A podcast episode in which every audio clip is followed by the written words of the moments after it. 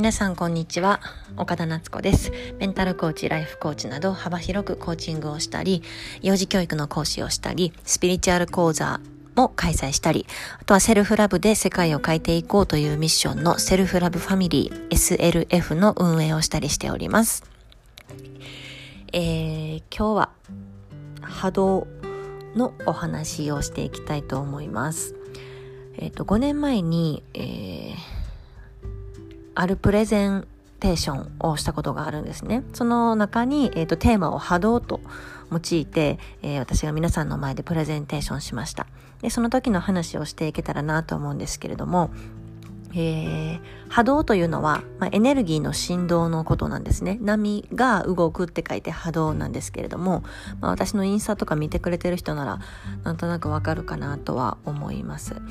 はい。で、まあ、波動っていうと結構スピリチュアルっぽい感じがすると思うので、うん、スピリチュアルが苦手な方は、まあ、このポッドキャスト聞きに来てくれて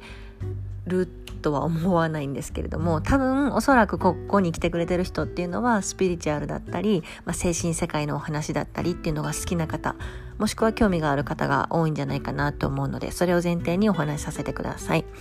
はい。で、えー、波が動くと書いて波動なんですけれども、もう一度言います。波動っていうのはエネルギーの振動のことを言います。で、まあ、波動ってね、結構スピリチュアルっぽいって思われがちなんですけれども、実は、えっ、ー、と、量子力学とかでも科学的にも証明できるぐらい波動っていうのは、えっと、目に見えていないだけではない、目に見えていないだけで、えっと、現実に存在しているものですね。いわゆるあの、テレビとかもそうですよね。2、2チャンネル NHK 見たいと思って2っていうボタンを押したら、えっと、そのテレビとリモコンの間にえっ、と、波動、波動というか、まあ、電磁波があって、それがピピピピピって更新して初めて2を押したことによって NHK がつくっていう。全部そうですね。ラジオとかもそうです。はい。なので、まあ、目に見えていないだけで紫外線、赤外線とか、あらゆるものが全てが波動なんですね。で、波動っていうのは本当にこの、えっ、ー、と、宇宙全体、この世の中全体、私たち自身も全て波動なんですけれども、えっ、ー、と、それぞれのものとかが持っている、まあ、波の形をしたエネルギーになります。で、えっ、ー、と、まあ、目に見えるものだけじゃなくて、人もそうだし、あと動物、植物、あと物とか建物とか、あとは、まあ、感情にも波動があるし、言葉にも波動があるし。足りないね。探してみて、ここ。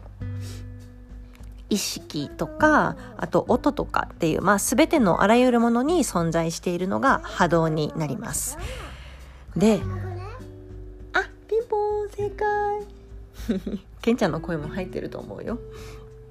でですねこの波動っていうのが結構本当にすごくてえっ、とドイツですねドイツで二十数年前ぐらいから波動医学っていうのがえっ、と用いられてたりします。まあ、たくさんの医療関連施設で波動療法っていう、まあ、えっ、と、別名、なんだっけな、えっ、と、バイオレゾナンスセラピーっていうやつだったかな。そういう、えーと、波動を使った療法ですね波動療法が活用されて、まあ、その当時、うん、当時ですね3万人ぐらいの人がそうそう3万人ぐらいの人が日常の健康管理のために取り入れられているって言われていました。まあ、あの、最近では有名なホメオパシーとかもこの波動医学の部類に入ります。であの、まあ、臓器とかを相手にしている西洋医学と違って例えば、えっと、リフレクソロジーとかっていうのも含まれている東洋医学ですね臓器を扱っている西洋医学とは反対の東洋医学アイルベーダとかも。で、その東洋医学とかでは人間が本来持つ自然治癒力っていうのを活性化させるっていう働きもありまして、えーと、その東洋医学の中に、えーと、ドイツから生まれた波動健康法っていうのがあるとも言われています。まあいろいろあるんですけれども波動健康法って何やそれうさんくさいなって感じだと思うんですけどものすごくパワフルですこのあの両方っていうのが。なので、あの、どの、まあ、西洋医学とかでも治せなかったものとかが東洋医学とか、その東洋医学の中の波動療法を使ったことによって、改善したとかっていうのはすごく、あの、多いんですね。まあ、信じる信じないはあなた次第ですっていう感じなんですけれども、私はね、本当にこれ、この力っていうのはすごく強いと思います。だから、まあ、大体医療だったりとか、そういうのが最近ではすごく、あの、ヒットしてきてるっていうことですよね。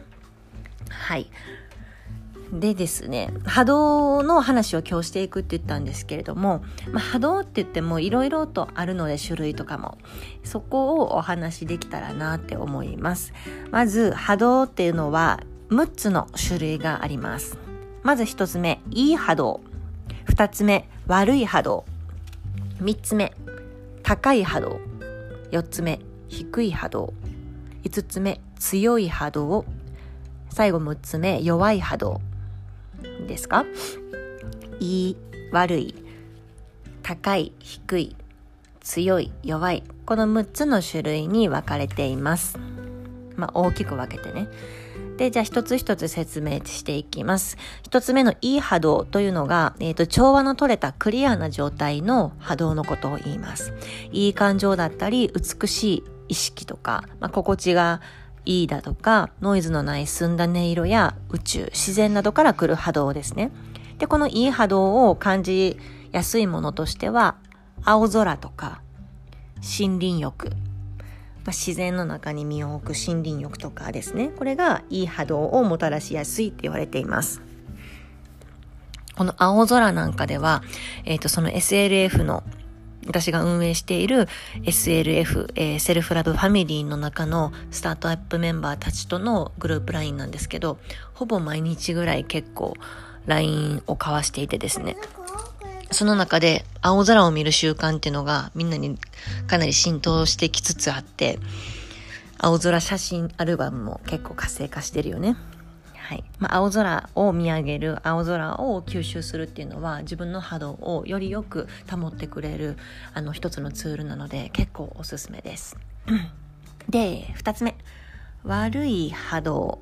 これは、えっ、ー、と、不協和音だったり、荒々しい状態、気分を害するような言葉とか怒りの波動のことですね。あとは、人工的なものとか、汚染された空気。で、まあ、いわゆる、まあ、直接人体に害を与えたりとか、精神的に疲労をする波動のことを言います。そうそう、カンガルーって書いてる。すいません。感じやすいもの、悪い波動を感じやすいものは、えっ、ー、と、悪口。悪口、悪い波動だよね。で、あとは、うん、化学調味料だらけの食べ物とか。たまにはいいと思うんですけど、これがもうほぼ毎日って感じだとかなり悪い波動をまとってますね。で、カルキ臭のする水です。そんな感じかな。三つ目、えっ、ー、と、高い波動。高い波動っていうのはまたいい波動とは少し違うんですけれども、この高い波動は繊細で目には、あ、すごいケンちゃん上手だね。すいません、息子が横で、あの、30ピースぐらいのパズルを一人で成し遂げたので、ケンちゃんやるはい。で、繊細で目には見えにくい波動のことを高波動と言います。まあ、精神、精神に近い波動っていうのかなで、感じやすいものとしては、え、ー、と、パワースポットって呼ばれてるところとか、あと太陽光、宇宙とかが高波動の類ですね。で、四つ目、低波動。低い波動は、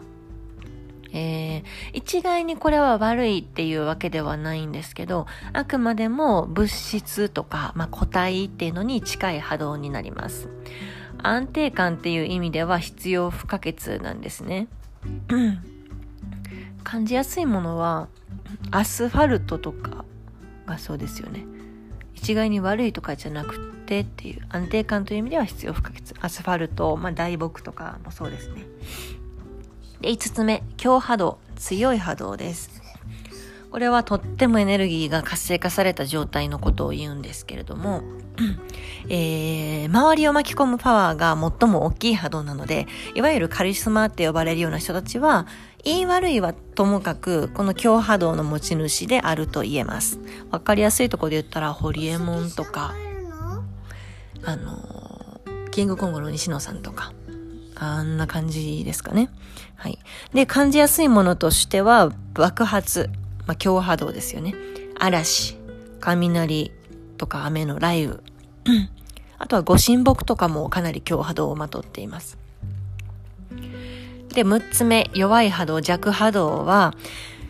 えー、エネルギーが沈静化している状態で影響力が少ない。強波動の反対ですね。影響力が少なくってゆったりしています。で感じやすいものは水たまりとか、あと体がすごく弱っている時とかも弱波動になります。はい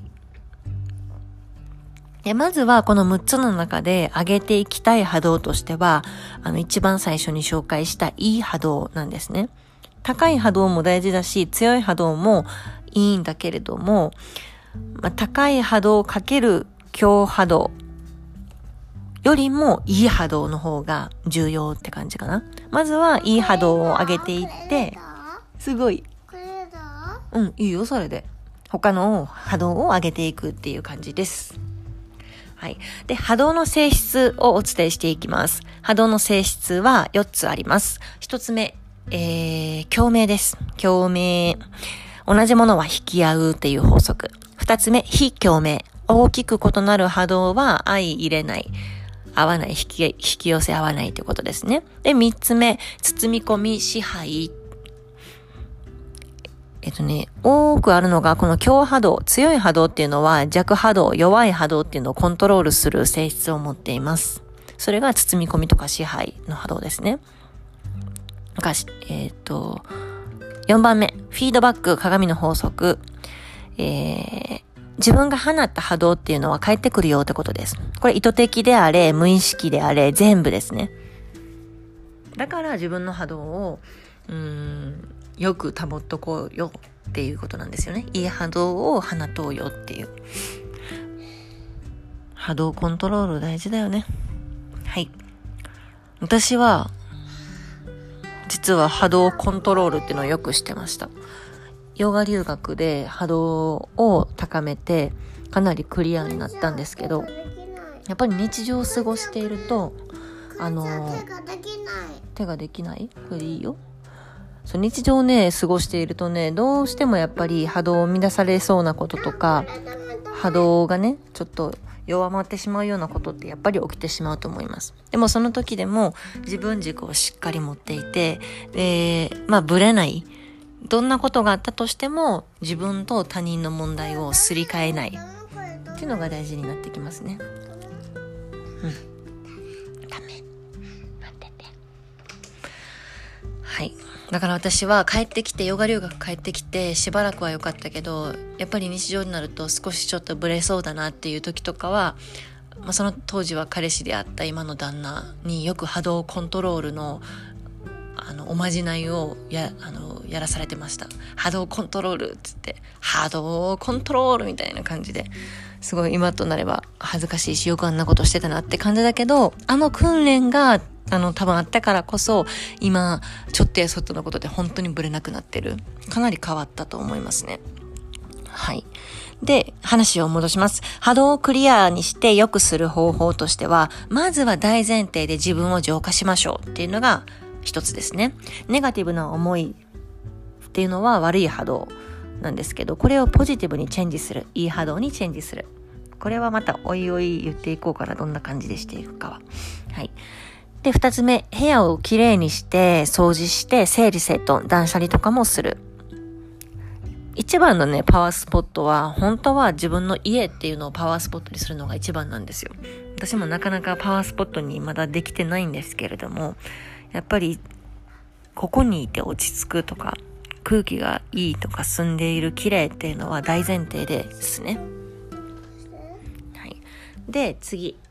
定期的に好きなことをしてストレスの発散をする。これすごく大事です。チャクラのとこでも言ってますけど第2チャクラですね。はい。はい。で4つ目。些細なことにでも声に出してありがとうと感謝の言葉を述べる感謝っていうのは波動の中でも2つ目に、えっと、高い波動を保あの高い波動を持っています。なのでありがとうっていう感謝の気持ち波動で出していくっていうのはすごくいいと思います。じゃあ、さっきのは波動をクリアにしていく方法。次波動を高める方法としては、えー、1つ目いいものに触れたり、えーと、高い波動を持っている人とかものに共鳴する機会を増やす、うん、やっぱり自分の波動を高くしたければ高い波動の人と一緒にいる環境を高い波動にのところに身を置くっていうのがすごく大事ですね。で、2つ目、波動が高い神社仏閣やパワースポットを訪れる。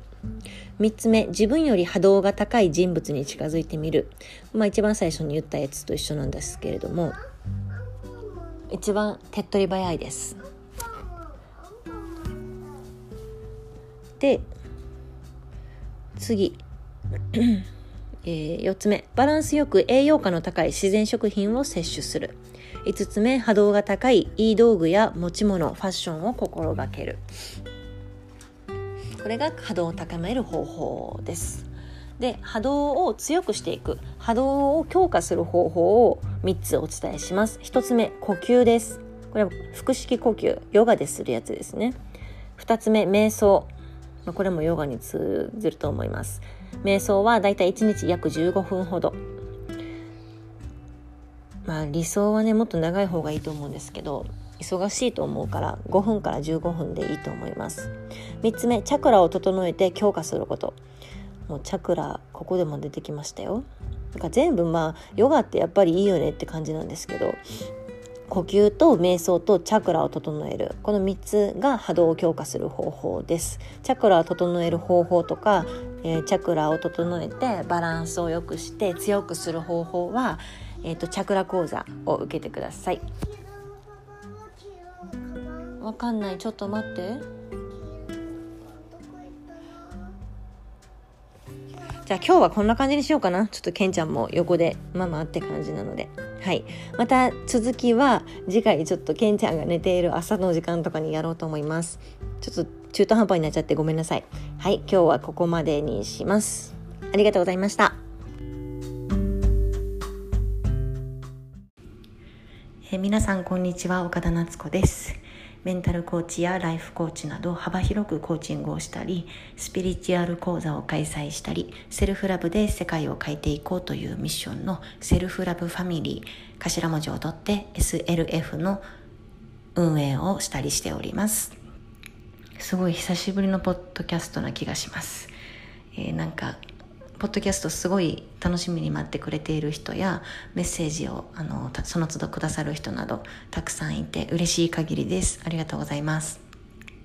メッセージは全て目を通させてもらってます、えー、今日はね 何を話そうかなと思ってたんですけどうんいつも長くなっちゃうので今日はすごい短めに端的にお話ししたいんだけど、えー、とこの間チャクラ講座と星読み講座を開催したんですね。でそのうちの、えーと、一人の方がみんなに悩みだったりとか今現状向き合っていることっていうのを、えーと、あらかじめ提出していただいてたんですけれどもそのうちの一人の子が、えーと、恋愛がいつもうまくいかない恋愛が、えー、とうまくいかないという、えー、とパターンを持っている方も受講してくださったんですね。で、えっ、ー、と結構多分私その手のなんだろうな変変容を促す促すプロって言ったらちょっとあれなんだけど 私自身がものすごい、えーと、つまずいてきました恋愛で。でおそらくでも恋愛ですごく、えーと、成長できたし成長っていうのはその都度っていうよりかはすごいすごい大きな局面に立たされた時に自分自身を本当に見つめるきっかけになったのが恋愛でした。で人っていうのはえっ、とそうですね。愛っていうのを一生かけて学ぶって言われています。でそれは、えーと、生まれた瞬間から親から与えてもらう愛だったりもそうだし、えー、自分が大人になっていく過程で、えー、好きな男の子好きな女の子ができたりだとかとはそうだな、まあ、結婚するまでに何人かとお付き合いしたりしなかったりもあるのかと思うんですが結婚してからも夫婦の愛っていうのを学んでいきます。で夫婦の愛も学びつつ、えーと、子供が生まれたら子供との親子関係の中でも愛っていうのを学んでいきます。でそうですね。多分結婚したとしても自分が生まれ育った両親からの愛家族との愛っていうのは、えー、魂がずっとずっと永遠なうちはおそらくその記憶っていうのも永遠だと思うので愛っていうのは本当にそこら中にあると思うんですけれども一生かけて学ぶはずの愛っていうのを結構ねあのおろそかにしているっていうのに気づいたのが、えー、20, 20歳過ぎぐらいから、えー、28歳ぐらいまで。長いな。はい、8年間ぐらい多分結構しんしんどいというかあんまりうまくいかない恋愛をし続けてきたと思います。でおそらくうん二十歳過ぎぐらいまではなんだろうな自分に結構自信もあったと思うので、まあ、自信というかあのなんだろうな曖昧な態度だったりとか答えをしっかりと提示してくれない男性に対してはいや私も結構ですみたいな感じで言えてたんだけれどもそこまでの時点っておそらくそんなに本気で大好きっていう感じ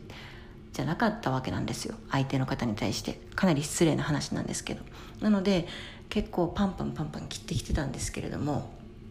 うんその後ぐらいにですね多分過去最高ぐらいに、えーと、好きになった男の人がいてその人の、えーと、その人との恋愛経験を経てでその後に出会った人とも結構ヘビーな恋愛経験を経てヘビーって言ったらすごい悪い想像するかもしれないんですけどまあでもそういう感じで、うん、愛っていうのを学んできたしでそのあとすぐに出会った人、まあえっと、主人と結婚する直前の人ですねその人が多分私にとって一番なんだろうな愛とはっていうのに、えっと、真剣に学ぶ機会を与えてくれた人だったのかなって思います。はい、だからまあ私結構一人の人を好きになったりすると長いので、うん、20歳から28歳ぐらいまでって言ったんですけど、えっと、確かその直前の彼と出会ったのが、えー、2012年だったので8年前。25歳ぐらいかな。25歳か26歳ぐらいの時に出会ってそこからの2年2年半ぐらいっていうのは全身全霊で、えーと、恋愛をしておりました。でよくあるパターンの恋愛に振り回される女子っていう典型的な、えーと良き模範だったと思います。でまあ、本題なんですけれども、えーと、私がねその、まあ、20歳過ぎぐらいから、えーと、毎回毎回なんとなくうまくはいくんだけどでも最終的に私自身が幸せになれないだとか、えっ、ー、と、ちょっと君は僕には重すぎるよとか言って振られたこともあるしあとはそうだなうんとにかく私はあんまりなんだろうな自分を出すっていうのができないタイプだったんですよ。出してるつもりだったんだけど今思うと全然出せてなくってそこの、えーと、根っこにある部分としては今となって気づくのは見捨てられたくない離れてほしくないっていう恐れから来るものでした。で、えーと恐れっていうのは波動の中で一番低いやつなんですね。で波動の中で一番高いのは愛なんですけれども本来、えーと、一人の男性と一人の女性が、えー、そこで絡まるようにするために大事になってくるのが愛っていうものででその愛っていうのはいろんな見方があると思うしいろんな、ね、概念っていうのがあると思うんですけれども真実の愛っていうのにたどり着くためにはやっぱりちゃんとした愛の波動を持ってないといけなかったのに私ときたら恐れの波動を持ちつつ相手と接していたのでやっぱりそれはそういった結果を生み出しますよね。でそれはちょっと前置きとして置いといたとしてでも、えー、最終的に成就しないだとか最終的にお別れしてしまうだとか最終的に、うんと、二股されておしまいとかなんか幸せになれなかった結果がっていう恋愛を繰り返していくと行き着くところはあ私ってそんなに魅力のない人間なのかなっていうのもあるしあとは、うん、毎回毎回相手のせいにしてしまうっていうところも後になったら気づくところがあったんですね。で相手のせいっていうのはあの人が、えーと、二股をしたからあの人が悪いだとかあの人が私のこの、えーと思いっていうのを受け入れてくれなかったから悪いんだとかここまで尽くしたのに最終的にこんな形で裏切られるなんてみたいなすごい被害者意識を持ってたんです。結構毎回。で一見聞いたら確かにそうかもね被害者意識持って仕方ないかもねっていうような恋愛だったかもしれないけど今となっては本当に被害者意識を持ったただの悲劇のヒロインだったなって思います。で、まあ、恋愛がうまくいかないたびにいつも相手ばっかりが悪いと思っているっていうそして恋愛がうまくいかないっていうパターンを自分の中にインストールしていくわけなんですよね。でその相手ばっかりが悪いって思っているとあの、まあ、こんなひどい目に私合わされたんだとかひどいことをされたとか被害者意識ばっかりが大きくなっていってあの被害者意識ってね同時にでも加害者っていうのも生み出すんです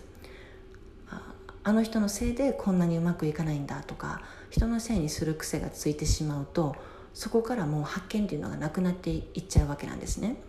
でその事実もしかしたら裏切られたのかもしれないしこれ語弊があるけど、まあ、分かりやすく言って裏切られたのかもしれないし、うんと、お別れを告げられたのかもしれないし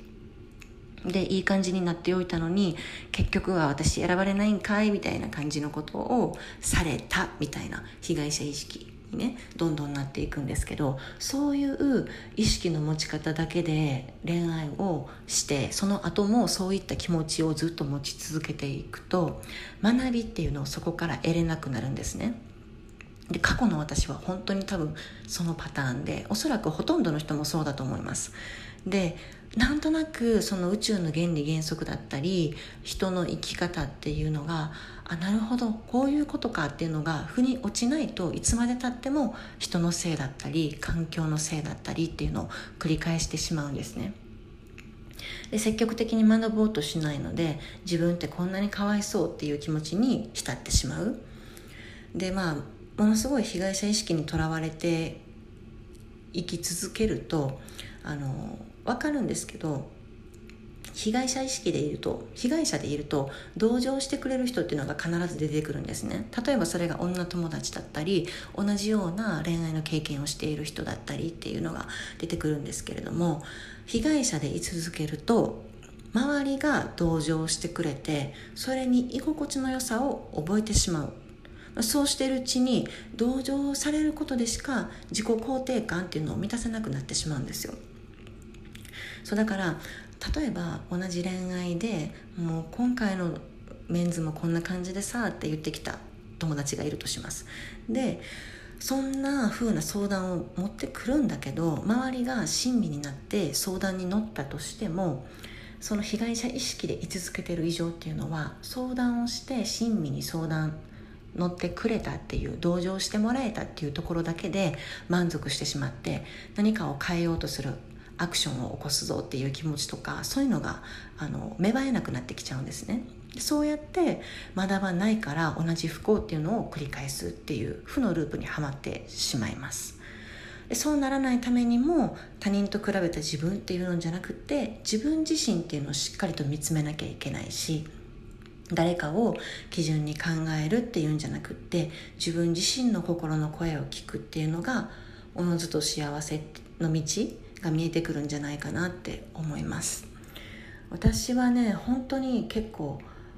あやっぱり私って幸せになれないんだって最後の最後に行き着いてですね。すごく心が傷ついてました。でその時は傷ついていたというよりも傷つけられたあの人に。なんなら過去の人もそうだったしあの人もそうだったしってどんどんどんどん過去の、えーと、うまくいかなかったパターンの恋愛っていうのを引きずり出してきて私は恋愛をうまくいかせれない女なんだとか幸せになる権利がないんだ愛される権利がない女性なんだっていうレッテルを自分で自分に貼っていました。でそういうのが何もかもすごい嫌になってもう一旦本当に誰にも会いたくないしあこれ恋愛だけじゃなくていろいろあったんです。自分の生まれ育った家庭もそうだし周りの人間関係そしてその彼のこと仕事のこといっぱいのことが重なって体もやっぱり心からくる不調で全然言うことが聞かなくなっちゃってすっごいもう過去最高級ぐらいに今までいろんなあのヘビーな出来事を乗り越えてきた私でもなんかもう疲れたかもって最終的になっちゃったのが28歳の頃でした。でその時にもう誰にも会いたくないしもう自分自身本当にこれからどうやって生きていこうかみたいなすごい深く考えてたんですね。深くというかヘビーに。ででもなんか毎回毎回こんな感じになっちゃったりとか苦しいっていうのはもしかしたら私が悪い。それは本当にただ単の、えーと、被害者意識とかの悪いとかじゃなくてなんだろうな。あこれ自分自身と向き合いなさいよって何か言われてる気がするっていうのがおそらく心の奥にあったんですね。だからその日から、うん、一人になりたい。大好きなハワイで本当に何も考えずに心も頭も全部きれいに洗濯したい。クリーニングしたいと思ってハワイ行きを決めたんですけど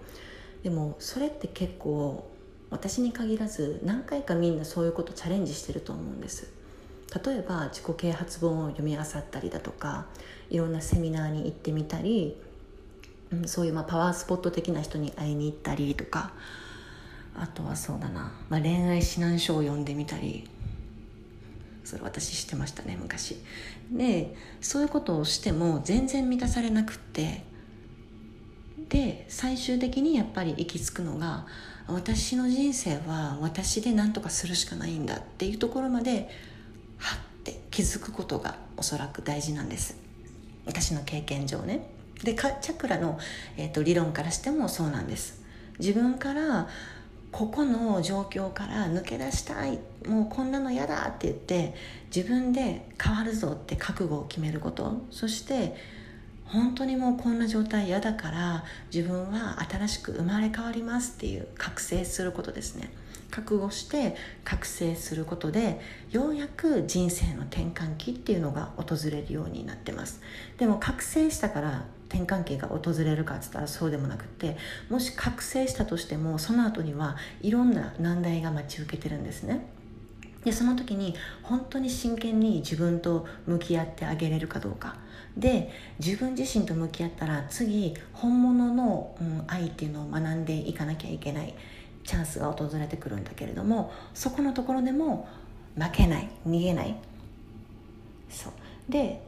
そこを乗り越えて初めてようやく自分の精神世界だとか精神論っていうところまでたどり着けるのでそうなってくるとね起こる出来事は全て必然だしって思えるようになるしで例えばすごいちょっと苦しいなこれ難題だなって思えるようなこととかもああこれは何を学べって言ってくれてるのかなここから何を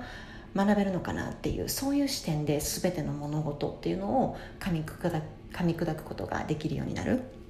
そこまで行くのには多分ちょっとやそっとじゃ無理でしかも頭で理解するだけでは絶対に無理でやっぱり経験をして頭にまず入れることが大事かもしれないけど知識として入ってるだけじゃなくって頭で理解するを通り越したら次はハートでキャッチする。でハートでキャッチしてあげたら次は経験っていうのを通して自分の本当の学びとして知恵にしていくっていうプロセスですね。でまあそう恋愛パターンがいつもこうなんですっていうあの悩みを打ち明けてくださった方には、まあ、私のプロセスはこうだったけど全部が全部そうじゃないと思うんだけどおそらく愛っていうのを人は一生かけて学ぶっていうところから見るとそのプロセスっていうのがあの大なり小なりほとんどの人に当てはまるんじゃないかなって思います。これは恋愛パターンがうまくいかないっていうそういうのだけじゃなくって例えば、えーと、自分の旦那さんに対してとか両親に対して身近な友達に対して見ず知らずの人に対して自分の子供に対してありとあらゆるところで愛の力っていうのを試される場面がたくさん人生の中では訪れるんだけれどもそこで第4チャクラの力だよね。第3から第4までにちゃんとしっかりたどり着けるかどうかっていうのがその人の人生に反映されてくるんじゃないかなって思います。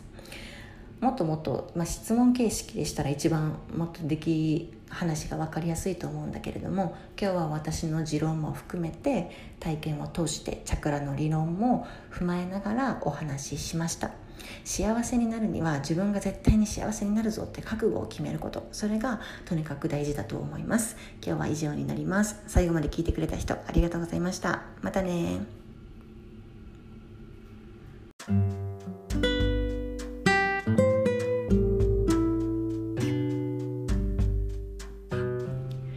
え皆さんこんにちは。岡田夏子です。メンタルコーチやライフコーチなど幅広くコーチングをしたりスピリチュアル講座を開催したり self love で世界を変えていこうというミッションのセルフラブファミリー頭文字を取って SLF の運営をしたりしております。すごい久しぶりのポッドキャストな気がします、えー、なんかポッドキャストすごい楽しみに待ってくれている人やメッセージをあのその都度くださる人などたくさんいて嬉しい限りです。ありがとうございます。メッセージは全て目を通させてもらってます、えー、今日はね 何を話そうかなと思ってたんですけどうんいつも長くなっちゃうので今日はすごい短めに端的にお話ししたいんだけど、えーと、とこの間チャクラ講座と星読み講座を開催したんですね。でそのうちの、えーと、一人の方がみんなに悩みだったりとか今現状向き合っていることっていうのを、えーと、あらかじめ提出していただいてたんですけれどもそのうちの一人の子が、えーと、恋愛がいつもうまくいかない恋愛が、えー、とうまくいかないという、えー、とパターンを持っている方も受講してくださったんですね。で、えー、と結構多分私その手のなんだろうな変変容を促す促すプロって言ったらちょっとあれなんだけど 私自身がものすごい、えーと、つまずいてきました恋愛で。でおそらくでも恋愛ですごく、えーと、成長できたし成長っていうのはその都度っていうよりかはすごいすごい大きな局面に立たされた時に自分自身を本当に見つめるきっかけになったのが恋愛でした。で人っていうのはえっ、とそうですね。愛っていうのを一生かけて学ぶって言われています。でそれは、えーと、生まれた瞬間から親から与えてもらう愛だったりもそうだし、えー、自分が大人になっていく過程で、えー、好きな男の子好きな女の子ができたりだとかあとはそうだな、まあ、結婚するまでに何人かとお付き合いしたりしなかったりもあるのかと思うんですが結婚してからも夫婦の愛っていうのを学んでいきます。で夫婦の愛も学びつつ、えーと、子供が生まれたら子供との親子関係の中でも愛っていうのを学んでいきます。でそうですね多分結婚したとしても自分が生まれ育った両親からの愛家族との愛っていうのは、えー、魂がずっとずっと永遠なうちはおそらくその記憶っていうのも永遠だと思うので愛っていうのは本当にそこら中にあると思うんですけれども一生かけて学ぶはずの愛っていうのを結構ねあのおろそかにしているっていうのに気づいたのが、えー、20, 20歳過ぎぐらいから、えー、28歳ぐらいまで長いな。はい、8年間ぐらい多分結構しんしんどいというかあんまりうまくいかない恋愛をし続けてきたと思います。でおそらくうん二十歳過ぎぐらいまではなんだろうな自分に結構自信もあったと思うので、まあ、自信というかあのなんだろうな曖昧な態度だったりとか答えをしっかりと提示してくれない男性に対してはいや私も結構ですみたいな感じで言えてたんだけれどもそこまでの時点っておそらくそんなに本気で大好きっていう感じじゃなかったわけなんですよ。相手の方に対して。かなり失礼な話なんですけど。なので結構パンパンパンパン切ってきてたんですけれどもその後ぐらいにですね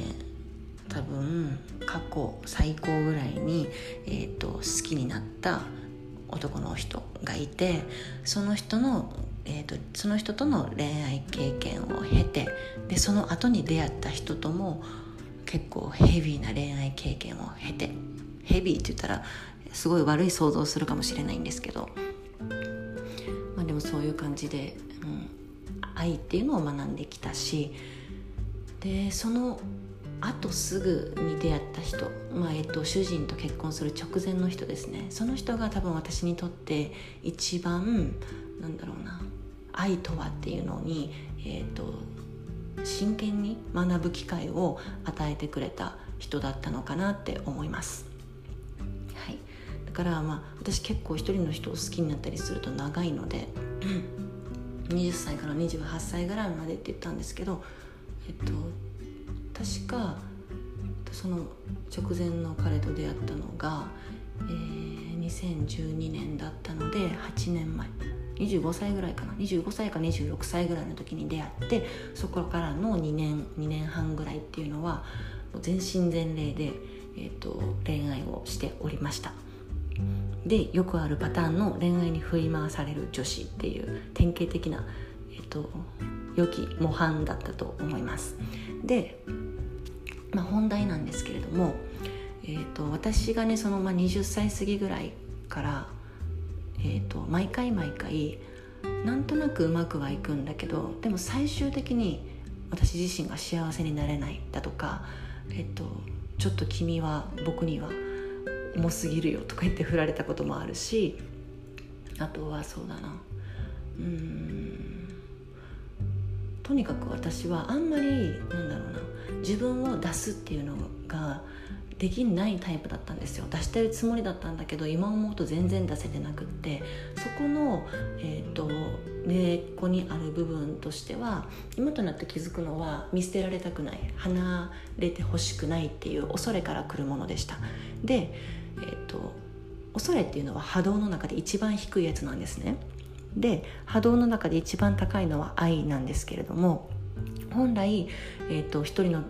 男性と一人の女性が、えー、そこで絡まるようにするために大事になってくるのが愛っていうものででその愛っていうのはいろんな見方があると思うしいろんな、ね、概念っていうのがあると思うんですけれども真実の愛っていうのにたどり着くためには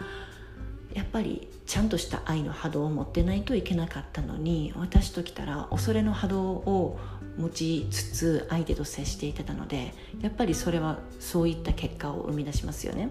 でそれはちょっと前置きとして置いといたとしてでも、えー、最終的に成就しないだとか最終的にお別れしてしまうだとか最終的に、うんと二股されておしまいとかなんか幸せになれなかった結果がっていう恋愛を繰り返していくと行き着くところは私ってそんなに魅力のない人間なのかなっていうのもあるしあとは、うん、毎回毎回相手のせいにしてしまうっていうところも後になったら気づくところがあったんですね。で相手のせいっていうのはあの人が、えーと、二股をしたからあの人が悪いだとかあの人が私のこの、えーと思いっていうのを受け入れてくれなかったから悪いんだとかここまで尽くしたのに最終的にこんな形で裏切られるなんてみたいなすごい被害者意識を持ってたんです。結構毎回。で一見聞いたら確かにそうかもね被害者意識持って仕方ないかもねっていうような恋愛だったかもしれないけど今となっては本当に被害者意識を持ったただの悲劇のヒロインだったなって思います。で、まあ、恋愛がうまくいかないたびにいつも相手ばっかりが悪いと思っているっていうそして恋愛がうまくいかないっていうパターンを自分の中にインストールしていくわけなんですよね。でその相手ばっかりが悪いって思っているとあの、まあ、こんなひどい目に私合わされたんだとかひどいことをされたとか被害者意識ばっかりが大きくなっていってあの被害者意識ってね同時にでも加害者っていうのも生み出すんですあの人のせいでこんなにうまくいかないんだとか人のせいにする癖がついてしまうとそこからもう発見っていうのがなくなっていっちゃうわけなんですね。でその事実もしかしたら裏切られたのかもしれないしこれ語弊があるけど、まあ、分かりやすく言って裏切られたのかもしれないし、うんと、お別れを告げられたのかもしれないしでいい感じになっておいたのに結局は私選ばれないんかいみたいな感じのことをされたみたいな被害者意識にねどんどんなっていくんですけどそういう意識の持ち方だけで恋愛をしてその後もそういった気持ちをずっと持ち続けていくと学びっていうのをそこから得れなくなるんですね。で過去の私は本当に多分そのパターンでおそらくほとんどの人もそうだと思います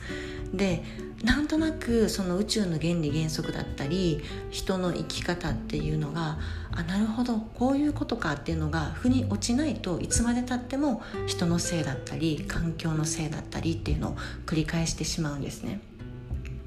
で積極的に学ぼうとしないので自分ってこんなにかわいそうっていう気持ちに浸ってしまう。でまあものすごい被害者意識にとらわれて生き続けるとあの分かるんですけど被害者意識でいると被害者でいると同情してくれる人っていうのが必ず出てくるんですね。例えばそれが女友達だったり同じような恋愛の経験をしている人だったりっていうのが出てくるんですけれども被害者で居続けると周りが同情してくれてそれに居心地の良さを覚えてしまう。そうしているうちに同情されることでしか自己肯定感っていうのを満たせなくなってしまうんですよ。そうだから例えば同じ恋愛でもう今回のメンズもこんな感じでさって言ってきた友達がいるとします。でそんな風な相談を持ってくるんだけど周りが親身になって相談に乗ったとしてもその被害者意識で居続けてる以上っていうのは相談をして親身に相談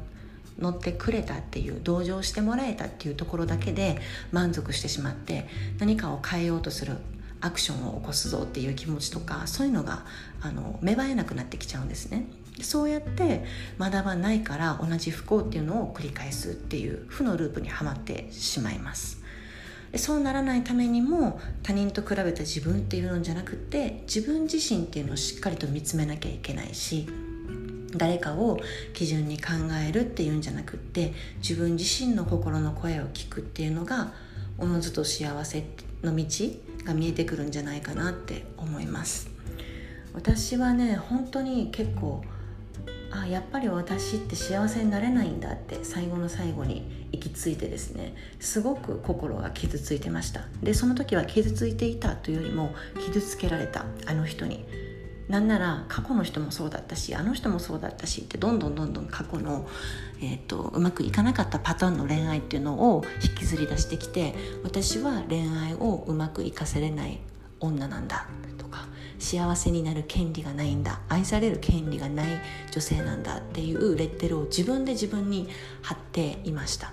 でそういうのが何もかもすごい嫌になって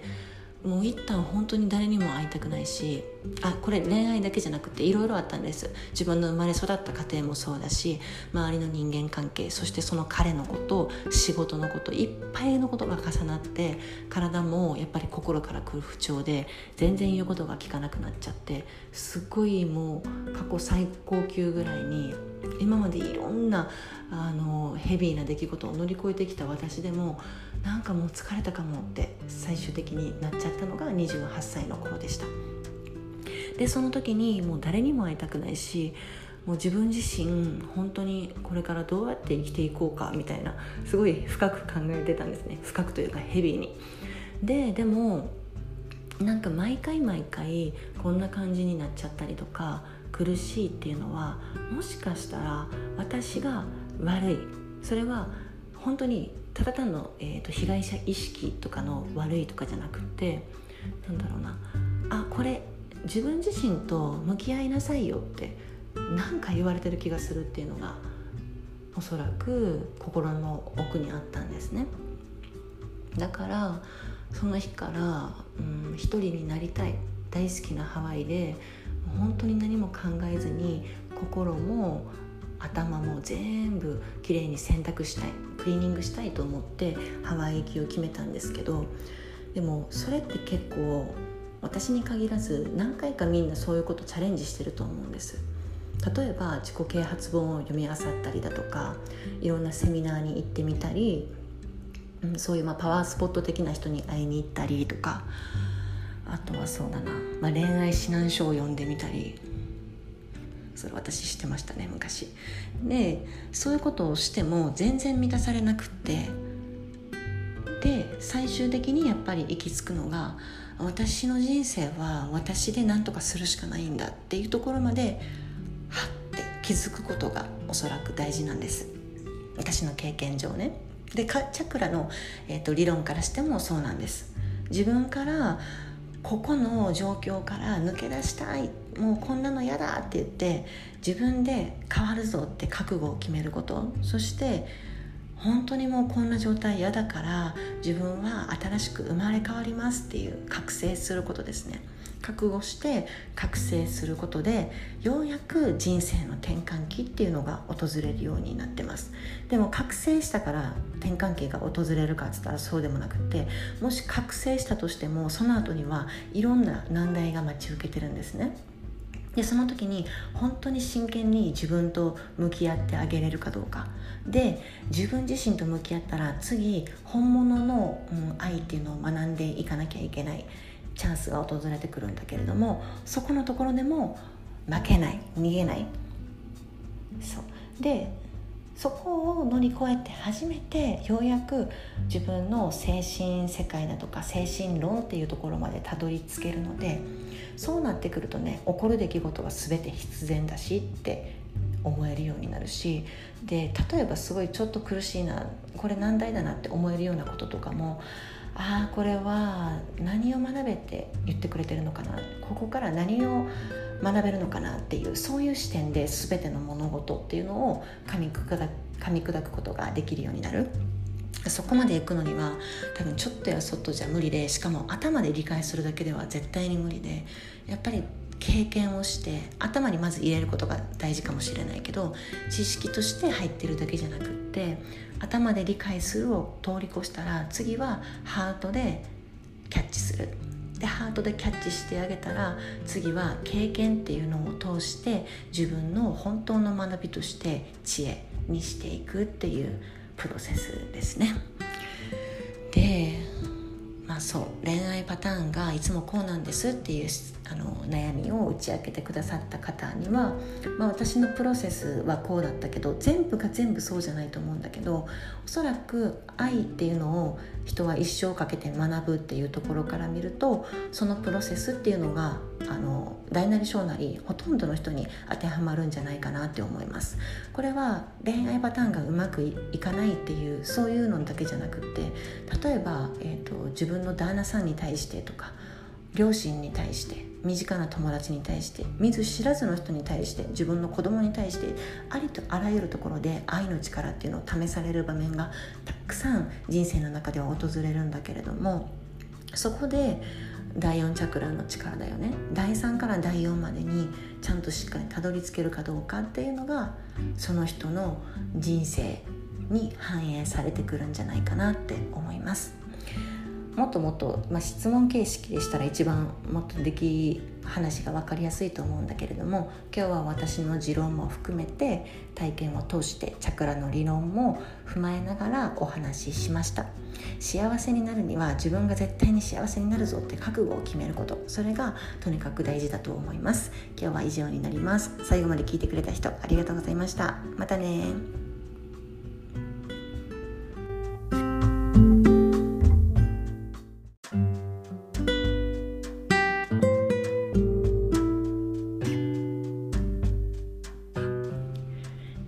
さんこんにちは。岡田夏子です。メンタルコーチやライフコーチなど幅広くコーチングをしたりスピリチュアル講座を開催したり self love で世界を変えていこうというミッションのセルフラブファミリー頭文字を取って SLF の運営をしたりしております。すごい久しぶりのポッドキャストな気がします、えー、なんかポッドキャストすごい楽しみに待ってくれている人やメッセージをあのその都度くださる人などたくさんいて嬉しい限りです。ありがとうございます。メッセージは全て目を通させてもらってます、えー、今日はね 何を話そうかなと思ってたんですけどうんいつも長くなっちゃうので今日はすごい短めに端的にお話ししたいんだけど、えーと、とこの間チャクラ講座と星読み講座を開催したんですね。でそのうちの、えーと、1人の方がみんなに悩みだったりとか今現状向き合っていることっていうのを、えーと、あらかじめ提出していただいてたんですけれどもそのうちの1人の子が、えーと、恋愛がいつもうまくいかない恋愛が、えー、とうまくいかないという、えー、とパターンを持っている方も受講してくださったんですね。で、えー、と結構多分私その手のなんだろうな変変容を促す促すプロって言ったらちょっとあれなんだけど 私自身がものすごい、えーと、つまずいてきました恋愛で。でおそらくでも恋愛ですごく、えーと、成長できたし成長っていうのはその都度っていうよりかはすごいすごい大きな局面に立たされた時に自分自身を本当に見つめるきっかけになったのが恋愛でした。で人っていうのはえっ、とそうですね。愛っていうのを一生かけて学ぶって言われています。でそれは、えーと、生まれた瞬間から親から与えてもらう愛だったりもそうだし、えー、自分が大人になっていく過程で、えー、好きな男の子好きな女の子ができたりだとかあとはそうだな、まあ、結婚するまでに何人かとお付き合いしたりしなかったりもあるのかと思うんですが結婚してからも夫婦の愛っていうのを学んでいきます。で夫婦の愛も学びつつ、えーと、子供が生まれたら子供との親子関係の中でも愛っていうのを学んでいきます。でそうですね。多分結婚したとしても自分が生まれ育った両親からの愛家族との愛っていうのは、えー、魂がずっとずっと永遠なうちはおそらくその記憶っていうのも永遠だと思うので愛っていうのは本当にそこら中にあると思うんですけれども一生かけて学ぶはずの愛っていうのを結構ねあのおろそかにしている。っていうのに気づいたのが、えー、20, 20歳過ぎぐらいから、えー、28歳ぐらいまで。長いな。はい、8年間ぐらい多分結構しんしんどいというかあんまりうまくいかない恋愛をし続けてきたと思います。でおそらくうん二十歳過ぎぐらいまではなんだろうな自分に結構自信もあったと思うので、まあ、自信というかあのなんだろうな曖昧な態度だったりとか答えをしっかりと提示してくれない男性に対してはいや私も結構ですみたいな感じで言えてたんだけれどもそこまでの時点っておそらくそんなに本気で大好きっていう感じじゃなかったわけなんですよ相手の方に対して。かなり失礼な話なんですけど。なので結構パンパンパンパン切ってきてたんですけれどもうんその後ぐらいにですね多分過去最高ぐらいに、えーと、好きになった男の人がいてその人の、えーと、その人との恋愛経験を経てでその後に出会った人とも結構ヘビーな恋愛経験を経てヘビーって言ったらすごい悪い想像するかもしれないんですけど、まあ、でもそういう感じで、うん、愛っていうのを学んできたしでそのあとすぐに出会った人、まあえっと、主人と結婚する直前の人ですねその人が多分私にとって一番なんだろうな愛とはっていうのに、えっと、真剣に学ぶ機会を与えてくれた人だったのかなって思います。はい、だからまあ私結構一人の人を好きになったりすると長いので20歳から28歳ぐらいまでって言ったんですけどえっと確かその直前の彼と出会ったのが、えー、2012年だったので8年前。25歳ぐらいかな。25歳か26歳ぐらいの時に出会ってそこからの2年2年半ぐらいっていうのは全身全霊で、えーと、恋愛をしておりました。でよくあるパターンの恋愛に振り回される女子っていう典型的な、えーと良き模範だったと思います。でまあ、本題なんですけれども、えーと、私がねその、まあ、20歳過ぎぐらいから、えーと、毎回毎回なんとなくうまくはいくんだけどでも最終的に私自身が幸せになれないだとか、えーと、ちょっと君は僕には重すぎるよとか言って振られたこともあるしあとはそうだなうんとにかく私はあんまりなんだろうな自分を出すっていうのができないタイプだったんですよ。出してるつもりだったんだけど今思うと全然出せてなくって。そこの、えーと、根っこにある部分としては今となって気づくのは見捨てられたくない離れてほしくないっていう恐れから来るものでした。で、えーと、恐れっていうのは波動の中で一番低いやつなんですね。で波動の中で一番高いのは愛なんですけれども本来、えーと一人の男性と一人の女性が、えー、そこで絡まるようにするために大事になってくるのが愛っていうものででその愛っていうのはいろんな見方があると思うしいろんな、ね、概念っていうのがあると思うんですけれども真実の愛っていうのにたどり着くためにはやっぱりちゃんとした愛の波動を持ってないといけなかったのに私ときたら恐れの波動を持ちつつ相手と接していたのでやっぱりそれはそういった結果を生み出しますよね。でそれはちょっと前置きとして置いといたとしてでも、えー、最終的に成就しないだとか最終的にお別れしてしまうだとか最終的に、うんと、二股されておしまいとかなんか幸せになれなかった結果がっていう恋愛を繰り返していくと行き着くところは私ってそんなに魅力のない人間なのかなっていうのもあるしあとは、うん、毎回毎回相手のせいにしてしまうっていうところも後になったら気づくところがあったんですね。で相手のせいっていうのはあの人が、えーと、二股をしたからあの人が悪いだとかあの人が私のこの、えーと思いっていうのを受け入れてくれなかったから悪いんだとかここまで尽くしたのに最終的にこんな形で裏切られるなんてみたいなすごい被害者意識を持ってたんです。結構毎回。で一見聞いたら確かにそうかもね被害者意識持って仕方ないかもねっていうような恋愛だったかもしれないけど今となっては本当に被害者意識を持ったただの悲劇のヒロインだったなって思います。で、まあ、恋愛がうまくいかないたびにいつも相手ばっかりが悪いと思っているっていうそして恋愛がうまくいかないっていうパターンを自分の中にインストールしていくわけなんですよね。でその相手ばっかりが悪いって思っているとあの、まあ、こんなひどい目に私合わされたんだとかひどいことをされたとか被害者意識ばっかりが大きくなっていってあの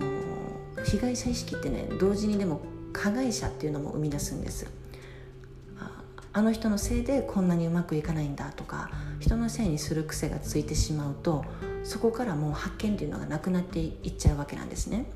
でその事実もしかしたら裏切られたのかもしれないしこれ語弊があるけど、まあ、分かりやすく言って裏切られたのかもしれないし、うんとお別れを告げられたのかもしれないしでいい感じになっておいたのに結局は私選ばれないんかいみたいな感じのことをされたみたいな被害者意識にねどんどんなっていくんですけどそういう意識の持ち方だけで恋愛をしてその後もそういった気持ちをずっと持ち続けていくと学びっていうのをそこから得れなくなるんですね。で過去の私は本当に多分そのパターンでおそらくほとんどの人もそうだと思いますでなんとなくその宇宙の原理原則だったり人の生き方っていうのがあなるほどこういうことかっていうのが腑に落ちないといつまでたっても人のせいだったり環境のせいだったりっていうのを繰り返してしまうんですね。で積極的に学ぼうとしないので自分ってこんなにかわいそうっていう気持ちに浸ってしまう。でまあものすごい被害者意識にとらわれて生き続けるとあの分かるんですけど被害者意識でいると被害者でいると同情してくれる人っていうのが必ず出てくるんですね。例えばそれが女友達だったり同じような恋愛の経験をしている人だったりっていうのが出てくるんですけれども被害者で居続けると周りが同情してくれてそれに居心地の良さを覚えてしまう。そうしているうちに同情されることでしか自己肯定感っていうのを満たせなくなってしまうんですよ。そうだから例えば同じ恋愛でもう今回のメンズもこんな感じでさって言ってきた友達がいるとします。でそんな風な相談を持ってくるんだけど周りが親身になって相談に乗ったとしてもその被害者意識で居続けてる以上っていうのは相談をして親身に相談乗ってくれたっていう同情してもらえたっていうところだけで満足してしまって何かを変えようとする。アクションを起こすぞっていう気持ちとかそういうのがあの芽生えなくなってきちゃうんですね。そうやって学ばないから同じ不幸っていうのを繰り返すっていう負のループにはまってしまいます。でそうならないためにも他人と比べた自分っていうのじゃなくて自分自身っていうのをしっかりと見つめなきゃいけないし誰かを基準に考えるっていうんじゃなくって自分自身の心の声を聞くっていうのがおのずと幸せの道が見えてくるんじゃないかなって思います。私はね本当に結構あやっぱり私って幸せになれないんだって最後の最後に行き着いてですねすごく心が傷ついてました。でその時は傷ついていたというよりも傷つけられたあの人に。なんなら過去の人もそうだったしあの人もそうだったしってどんどんどんどん過去の、えーと、うまくいかなかったパターンの恋愛っていうのを引きずり出してきて私は恋愛をうまくいかせれない女なんだとか幸せになる権利がないんだ愛される権利がない女性なんだっていうレッテルを自分で自分に貼っていました。でそういうのが何もかもすごい嫌になってもう一旦本当に誰にも会いたくないしあこれ恋愛だけじゃなくていろいろあったんです。自分の生まれ育った家庭もそうだし周りの人間関係そしてその彼のこと仕事のこといっぱいのことが重なって体もやっぱり心から来る不調で全然言うことが聞かなくなっちゃってすっごいもう過去最高級ぐらいに今までいろんなあのヘビーな出来事を乗り越えてきた私でもなんかもう疲れたかもって最終的になっちゃったのが28歳の頃でした。でその時にもう誰にも会いたくないしもう自分自身本当にこれからどうやって生きていこうかみたいなすごい深く考えてたんですね。深くというかヘビーに。ででもなんか毎回毎回こんな感じになっちゃったりとか苦しいっていうのはもしかしたら私が悪い。それは本当にただ単の、えーと、被害者意識とかの悪いとかじゃなくてなんだろうな。あこれ自分自身と向き合いなさいよって何か言われてる気がするっていうのがおそらく心の奥にあったんですね。だからその日から、うん、一人になりたい。大好きなハワイで本当に何も考えずに心も頭も全部きれいに洗濯したい。クリーニングしたいと思ってハワイ行きを決めたんですけどでもそれって結構私に限らず何回かみんなそういうことチャレンジしてると思うんです。例えば自己啓発本を読み漁ったりだとかいろんなセミナーに行ってみたり、そういうまあパワースポット的な人に会いに行ったりとかあとはそうだな、まあ、恋愛指南書を読んでみたりそれ私してましたね昔。でそういうことをしても全然満たされなくってで最終的にやっぱり行き着くのが私の人生は私で何とかするしかないんだっていうところまで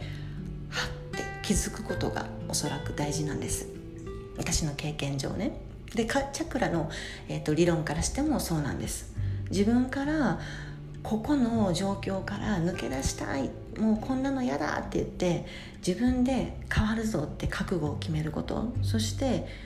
本当にもうこんな状態嫌だから自分は新しく生まれ変わりますっていう覚醒することですね。覚悟して覚醒することでようやく人生の転換期っていうのが訪れるようになってます。でも覚醒したから転換期が訪れるかっつったらそうでもなくってもし覚醒したとしてもその後にはいろんな難題が待ち受けてるんですね。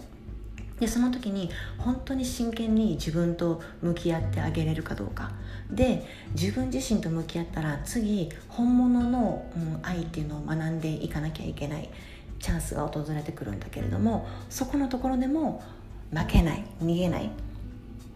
そう。でそこを乗り越えて初めてようやく自分の精神世界だとか精神論っていうところまでたどり着けるのでそうなってくるとね起こる出来事は全て必然だしって思えるようになるしで例えばすごいちょっと苦しいなこれ難題だなって思えるようなこととかもああこれは何を学べって言ってくれてるのかなここから何を学べるのかなっていうそういう視点で全ての物事っていうのを噛み砕噛み砕くことができるようになる。そこまで行くのには多分ちょっとやそっとじゃ無理でしかも頭で理解するだけでは絶対に無理でやっぱり経験をして頭にまず入れることが大事かもしれないけど知識として入ってるだけじゃなくって頭で理解するを通り越したら次はハートでキャッチする。でハートでキャッチしてあげたら次は経験っていうのを通して自分の本当の学びとして知恵にしていくっていうプロセスですね。でまあそう恋愛パターンがいつもこうなんですっていうあの悩みを打ち明けてくださった方には、まあ、私のプロセスはこうだったけど全部が全部そうじゃないと思うんだけどおそらく愛っていうのを人は一生かけて学ぶっていうところから見るとそのプロセスっていうのがあの大なり小なりほとんどの人に当てはまるんじゃないかなって思います。これは恋愛パターンがうまくいかないっていうそういうのだけじゃなくって例えば、えーと自分の旦那さんに対してとか両親に対して身近な友達に対して見ず知らずの人に対して自分の子供に対してありとあらゆるところで愛の力っていうのを試される場面がたくさん人生の中では訪れるんだけれどもそこで第4チャクラの力だよね第3から第4までにちゃんとしっかりたどり着けるかどうかっていうのがその人の人生に反映されてくるんじゃないかなって思います。もっともっと、まあ、質問形式でしたら一番もっとでき話が分かりやすいと思うんだけれども今日は私の持論も含めて体験を通してチャクラの理論も踏まえながらお話ししました。幸せになるには自分が絶対に幸せになるぞって覚悟を決めること。それがとにかく大事だと思います。今日は以上になります。最後まで聞いてくれた人ありがとうございました。またね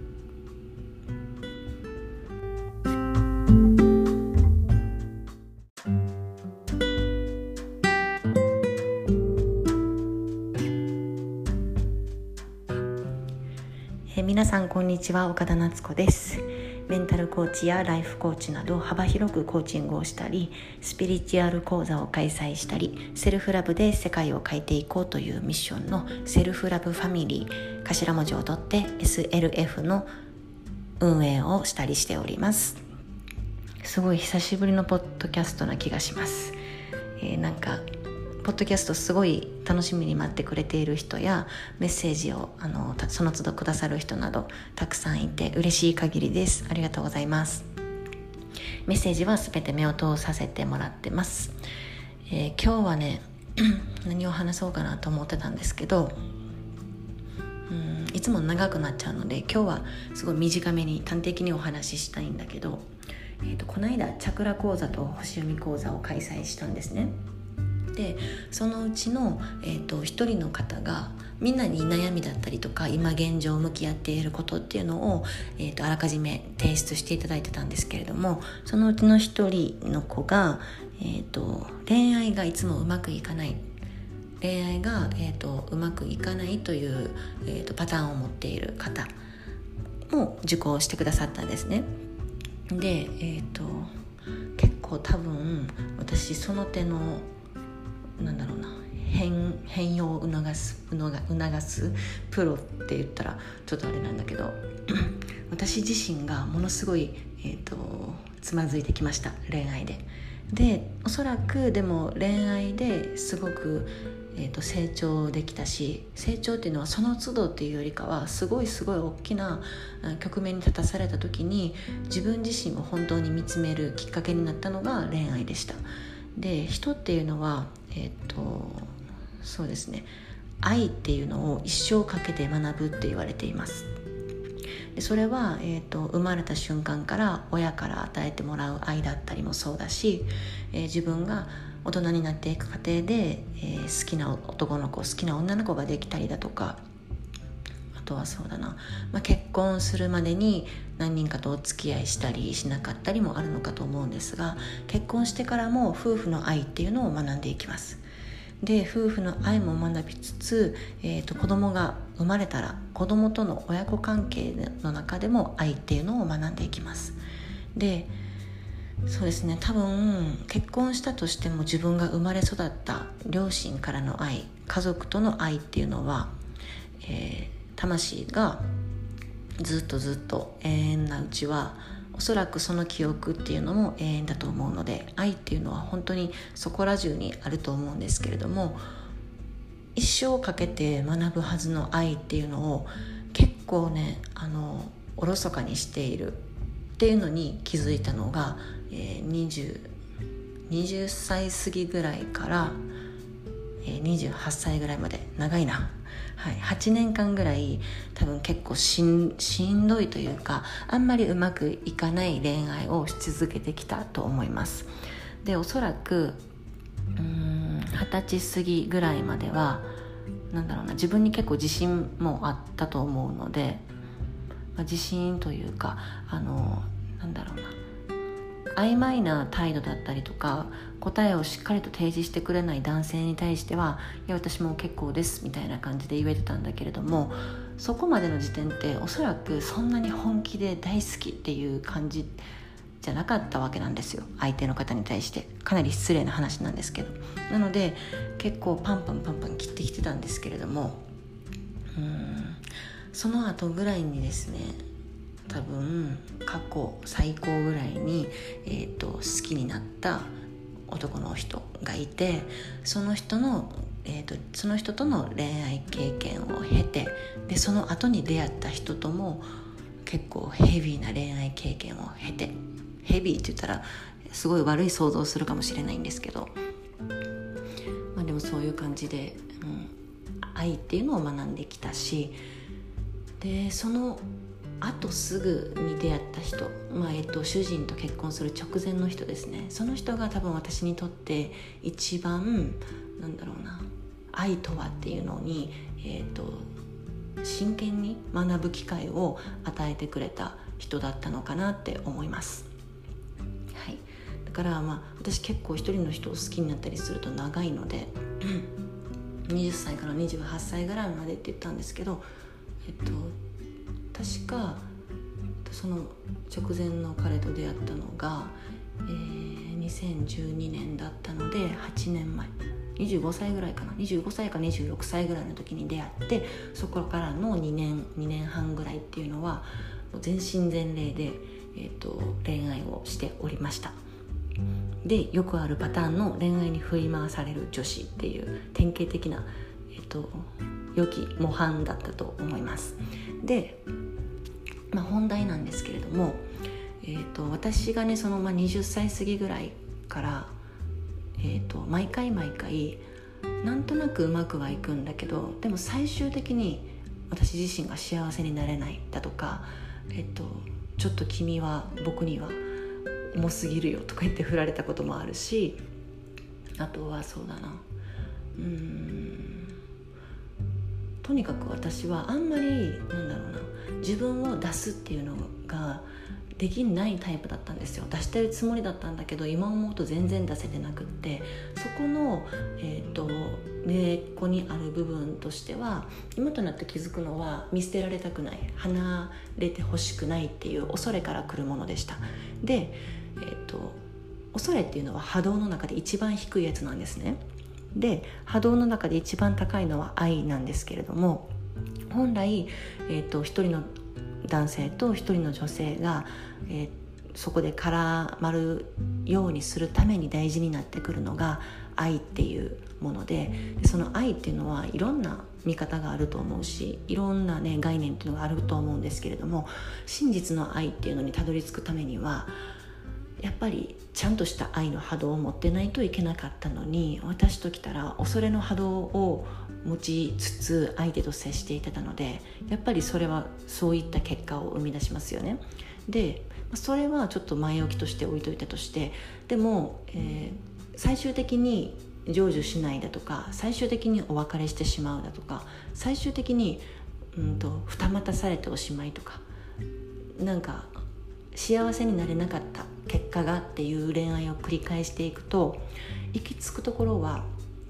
私ってそんなに魅力のない人間なのかなっていうのもあるしあとは、うん、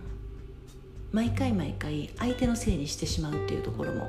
後になったら気づくところがあったんですね。で相手のせいっていうのはあの人が、えーと、二股をしたからあの人が悪いだとかあの人が私のこの、えーと思いっていうのを受け入れてくれなかったから悪いんだとかここまで尽くしたのに最終的にこんな形で裏切られるなんてみたいなすごい被害者意識を持ってたんです結構毎回。で一見聞いたら確かにそうかもね被害者意識持って仕方ないかもねっていうような恋愛だったかもしれないけど今となっては本当に被害者意識を持ったただの悲劇のヒロインだったなって思いますで、まあ、恋愛がうまくいかないたびにいつも相手ばっかりが悪いと思っているっていうそして恋愛がうまくいかないっていうパターンを自分の中にインストールしていくわけなんですよね。でその相手ばっかりが悪いって思っているとあの、まあ、こんなひどい目に私合わされたんだとかひどいことをされたとか被害者意識ばっかりが大きくなっていってあの被害者意識ってね同時にでも加害者っていうのも生み出すんですあの人のせいでこんなにうまくいかないんだとか人のせいにする癖がついてしまうとそこからもう発見っていうのがなくなっていっちゃうわけなんですね。でその事実もしかしたら裏切られたのかもしれないしこれ語弊があるけど、まあ、分かりやすく言って裏切られたのかもしれないし、うんとお別れを告げられたのかもしれないしでいい感じになっておいたのに結局は私選ばれないんかいみたいな感じのことをされたみたいな被害者意識にねどんどんなっていくんですけどそういう意識の持ち方だけで恋愛をしてその後もそういった気持ちをずっと持ち続けていくと学びっていうのをそこから得れなくなるんですね。で過去の私は本当に多分そのパターンでおそらくほとんどの人もそうだと思います。でなんとなくその宇宙の原理原則だったり人の生き方っていうのがあなるほどこういうことかっていうのが腑に落ちないといつまでたっても人のせいだったり環境のせいだったりっていうのを繰り返してしまうんですね。で積極的に学ぼうとしないので自分ってこんなにかわいそうっていう気持ちに浸ってしまう。でまあものすごい被害者意識にとらわれて生き続けるとあの分かるんですけど被害者意識でいると被害者でいると同情してくれる人っていうのが必ず出てくるんですね。例えばそれが女友達だったり同じような恋愛の経験をしている人だったりっていうのが出てくるんですけれども被害者でい続けると周りが同情してくれてそれに居心地の良さを覚えてしまう。そうしているうちに同情されることでしか自己肯定感っていうのを満たせなくなってしまうんですよ。そうだから例えば同じ恋愛でもう今回のメンズもこんな感じでさって言ってきた友達がいるとします。でそんな風な相談を持ってくるんだけど周りが親身になって相談に乗ったとしてもその被害者意識で居続けてる以上っていうのは相談をして親身に相談乗ってくれたっていう同情してもらえたっていうところだけで満足してしまって何かを変えようとするアクションを起こすぞっていう気持ちとかそういうのがあの芽生えなくなってきちゃうんですね。そうやって学ばないから同じ不幸っていうのを繰り返すっていう負のループにはまってしまいます。そうならないためにも他人と比べた自分っていうのじゃなくて自分自身っていうのをしっかりと見つめなきゃいけないし誰かを基準に考えるっていうんじゃなくって自分自身の心の声を聞くっていうのがおのずと幸せの道が見えてくるんじゃないかなって思います。私はね本当に結構あやっぱり私って幸せになれないんだって最後の最後に行き着いてですねすごく心が傷ついてました。でその時は傷ついていたというよりも傷つけられたあの人に。なんなら過去の人もそうだったしあの人もそうだったしってどんどんどんどん過去の、えーと、うまくいかなかったパターンの恋愛っていうのを引きずり出してきて私は恋愛をうまくいかせれない女なんだとか幸せになる権利がないんだ愛される権利がない女性なんだっていうレッテルを自分で自分に貼っていました。でそういうのが何もかもすごい嫌になってもう一旦本当に誰にも会いたくないしあこれ恋愛だけじゃなくていろいろあったんです自分の生まれ育った家庭もそうだし周りの人間関係そしてその彼のこと仕事のこといっぱいのことが重なって体もやっぱり心から来る不調で全然言うことが聞かなくなっちゃってすっごいもう過去最高級ぐらいに今までいろんなあのヘビーな出来事を乗り越えてきた私でもなんかもう疲れたかもって最終的になっちゃったのが28歳の頃でした。でその時にもう誰にも会いたくないしもう自分自身本当にこれからどうやって生きていこうかみたいなすごい深く考えてたんですね。深くというかヘビーに。ででもなんか毎回毎回こんな感じになっちゃったりとか苦しいっていうのはもしかしたら私が悪い。それは本当にただ単の、えーと、被害者意識とかの悪いとかじゃなくてなんだろうな。あこれ自分自身と向き合いなさいよって何か言われてる気がするっていうのがおそらく心の奥にあったんですね。だからその日から、うん、一人になりたい。大好きなハワイで本当に何も考えずに心も頭も全部きれいに洗濯したい。クリーニングしたいと思ってハワイ行きを決めたんですけどでもそれって結構私に限らず何回かみんなそういうことチャレンジしてると思うんです。例えば自己啓発本を読み漁ったりだとかいろんなセミナーに行ってみたり、そういうまあパワースポット的な人に会いに行ったりとかあとはそうだな、まあ、恋愛指南書を読んでみたりそれ私してましたね昔。でそういうことをしても全然満たされなくってで最終的にやっぱり行き着くのが私の人生は私で何とかするしかないんだっていうところまではって気づくことがおそらく大事なんです。私の経験上ね。でチャクラの、えーと、理論からしてもそうなんです。自分からここの状況から抜け出したい。もうこんなの嫌だって言って自分で変わるぞって覚悟を決めること。そして本当にもうこんな状態嫌だから自分は新しく生まれ変わりますっていう覚醒することですね。覚悟して覚醒することでようやく人生の転換期っていうのが訪れるようになってます。でも覚醒したから転換期が訪れるかっつったらそうでもなくってもし覚醒したとしてもその後にはいろんな難題が待ち受けてるんですね。でその時に本当に真剣に自分と向き合ってあげれるかどうか。で自分自身と向き合ったら次本物の、うん、愛っていうのを学んでいかなきゃいけないチャンスが訪れてくるんだけれどもそこのところでも負けない逃げない。そう。でそこを乗り越えて初めてようやく自分の精神世界だとか精神論っていうところまでたどり着けるのでそうなってくるとね起こる出来事は全て必然だしって思えるようになるしで例えばすごいちょっと苦しいなこれ難題だなって思えるようなこととかもああこれは何を学べって言ってくれてるのかなここから何を学べるのかなっていうそういう視点で全ての物事っていうのを噛み砕噛み砕くことができるようになる。そこまで行くのには多分ちょっとやそっとじゃ無理でしかも頭で理解するだけでは絶対に無理でやっぱり経験をして頭にまず入れることが大事かもしれないけど知識として入ってるだけじゃなくって頭で理解するを通り越したら次はハートでキャッチするでハートでキャッチしてあげたら次は経験っていうのを通して自分の本当の学びとして知恵にしていくっていうプロセスですね。で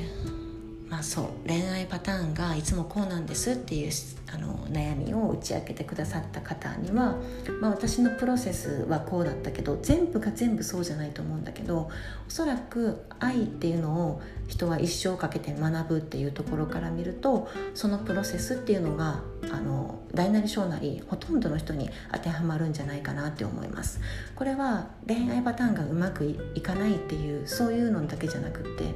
例えば、えーと、自分の旦那さんに対してとか両親に対して身近な友達に対して見ず知らずの人に対して自分の子供に対してありとあらゆるところで愛の力っていうのを試される場面がたくさん人生の中では訪れるんだけれどもそこで第4チャクラの力だよね。第3から第4までにちゃんとしっかりたどり着けるかどうかっていうのがその人の人生に反映されてくるんじゃないかなって思います。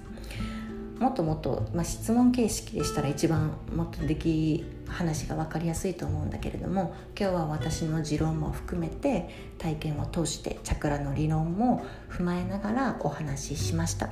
幸せになるには自分が絶対に幸せになるぞって覚悟を決めること。それがとにかく大事だと思います。今日は以上になります。最後まで聞いてくれた人ありがとうございました。またね